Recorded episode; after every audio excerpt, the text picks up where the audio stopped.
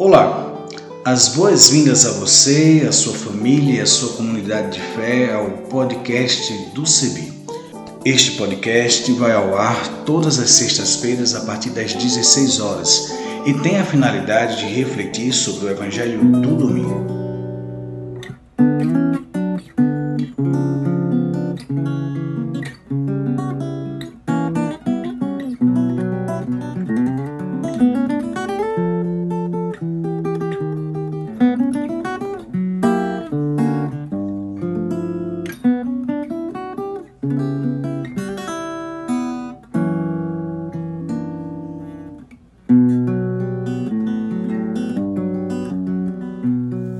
Evangelho da Comunidade de Lucas, na versão da Nova Bíblia Pastoral, capítulo 2, versículos de 1 a 20.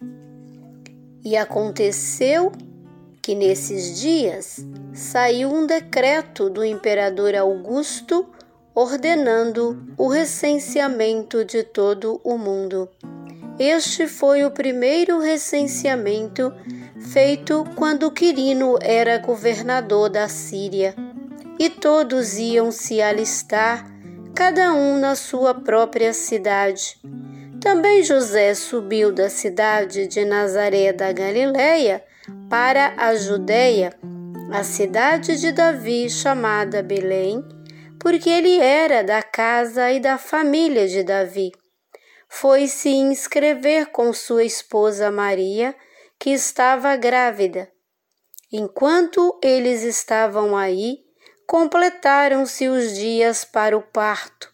Ela deu à luz seu filho primogênito, envolveu-o em panos e o deitou numa manjedoura, porque não havia lugar para eles na sala. Na mesma região, Alguns pastores estavam nos campos e durante a noite cuidavam de seu rebanho. Um anjo do Senhor apareceu a eles. A glória do Senhor os cercou de luz e eles ficaram apavorados. Mas o anjo lhes disse: Não tenham medo, porque eis que lhes anuncio a boa notícia, uma grande alegria para todo o povo. Hoje, na cidade de Davi, nasceu para vocês um Salvador, que é o Messias e Senhor. Isto lhes servirá de sinal. Vocês encontrarão um menino envolto em panos e deitado numa manjedoura. E de repente, uma multidão do exército celeste juntou-se ao anjo e louvavam a Deus, dizendo: Glória a Deus nas alturas e paz na terra aos que Ele ama. Assim que os anjos os deixaram em direção ao céu, os pastores disseram entre si: Vamos logo a Belém para ver o que aconteceu e que o Senhor nos fez saber. Partiram depressa e encontraram Maria, José e o menino deitado na manjedoura. Ao ver o menino, contaram o que lhes tinha sido dito a respeito dele. E todos os que ouviam os pastores ficavam maravilhados com o que eles contavam. Maria, por sua vez, guardava todas essas coisas, meditando-as em seu coração. E os pastores voltaram glorificando e louvando a Deus por tudo o que tinham ouvido e visto, como tinha sido dito a eles.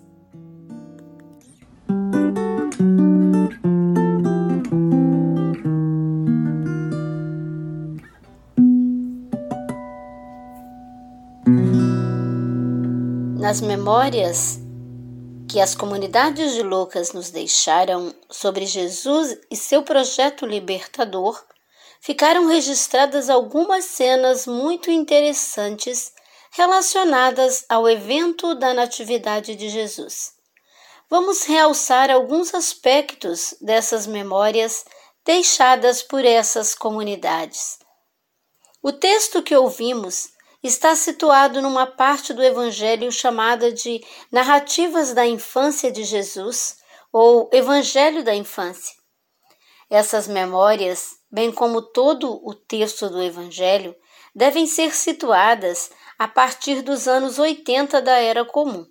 Portanto, são textos da segunda geração das seguidoras e seguidores de Jesus.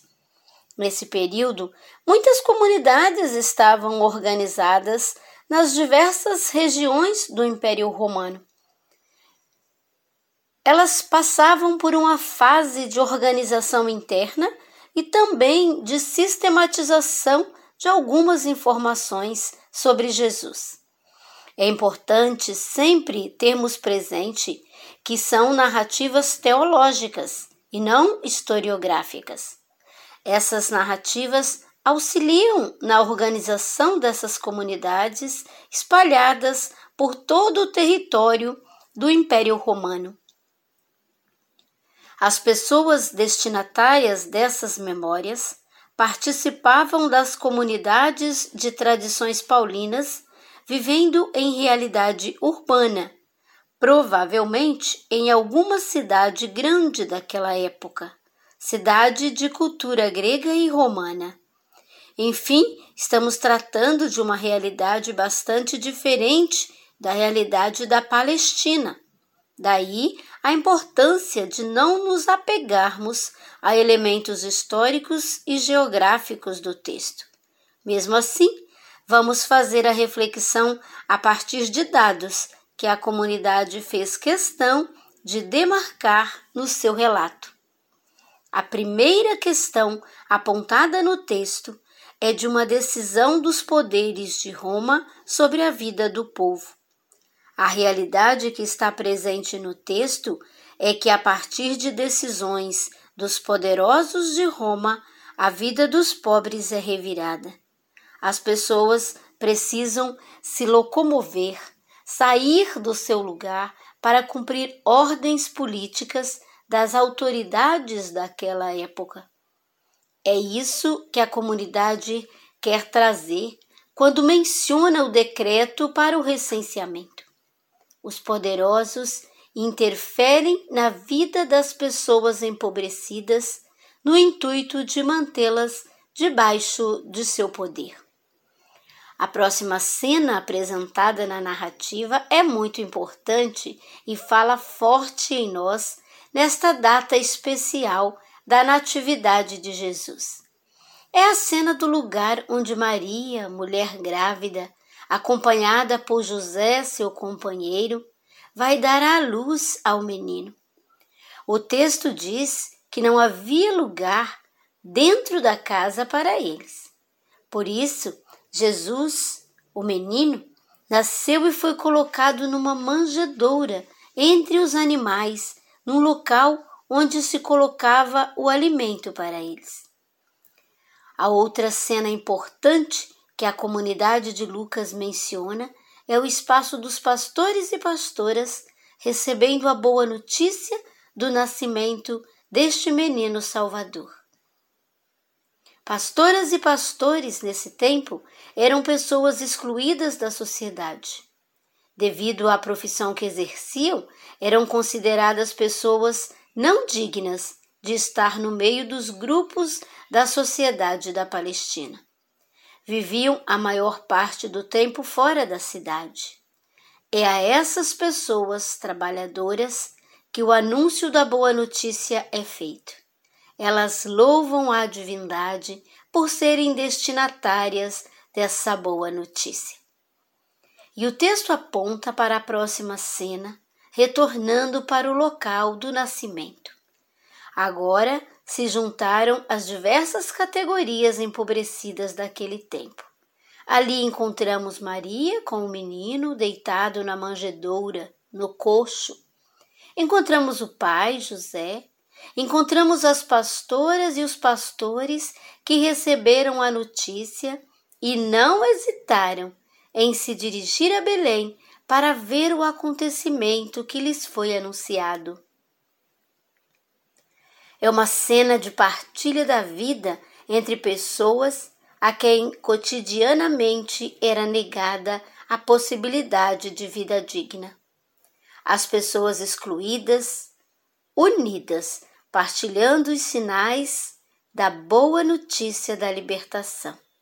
É uma cena, no mínimo, estranha aos olhos de gente que ocupava os espaços de poder e que esperava o libertador, vindo de outro lugar e de outra forma. No entanto, essa foi a forma da divindade se fazer humanidade. A narrativa é concluída com a pessoa de Maria, a menina de Nazaré, que agora é a mãe daquele que vem para libertar as pessoas oprimidas. Como deve estar confusa a cabeça dessa menina e angustiado seu coração. Ela guardava todas essas coisas, meditando-as em seu coração. Ela não tem as respostas sobre como será daí em diante, mas sabe que a partir do seu corpo de mulher ressurge a esperança. É o início de um novo tempo. Pessoas empobrecidas gerando libertação, anunciando a vida nova, anunciando que nasceu para nós quem vai fazer acontecer a libertação desejada. Este é o anúncio revolucionário do Natal. É tempo de animar a luta é tempo de esperançar, de anunciar que é possível enfrentar os poderes opressores e que a partir das pessoas empobrecidas e excluídas nós podemos construir tempos novos. A divindade que cremos se fez gente, se fez criança na periferia de Belém e veio morar entre nós nas periferias do mundo todo. Todo dia é Natal em alguma periferia. Hoje é Natal.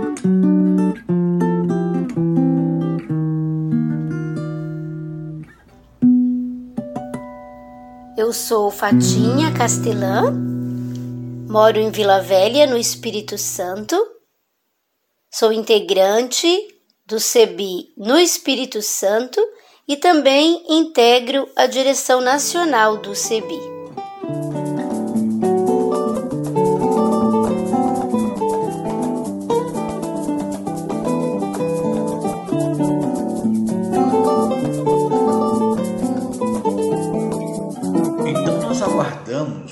As suas sugestões, colaborações, entre em contato conosco a partir das nossas mídias sociais, no Instagram, no Facebook, em nossa página na internet, cebi.org.br, por nosso telefone, entre em contato pelo 51 3568 2560 e pelo WhatsApp 51 99734 4518 e também utilizando a hashtag podcast do CEBI.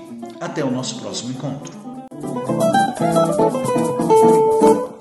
A trilha sonora que você acabou de ouvir é a canção Olha a Glória de Deus Brilhando, de Zé Vicente, e também a canção Desça como a Chuva, da irmã Agostinha Vieira, interpretadas pelo violonista Remo Stockholm Jr., da cidade de Recife, Pernambuco, e o design sonoro desse podcast foi feito por mim, Isaías Torquato, e a direção geral é da Coordenação Nacional do Centro de Estudos Bíblicos, CEBI.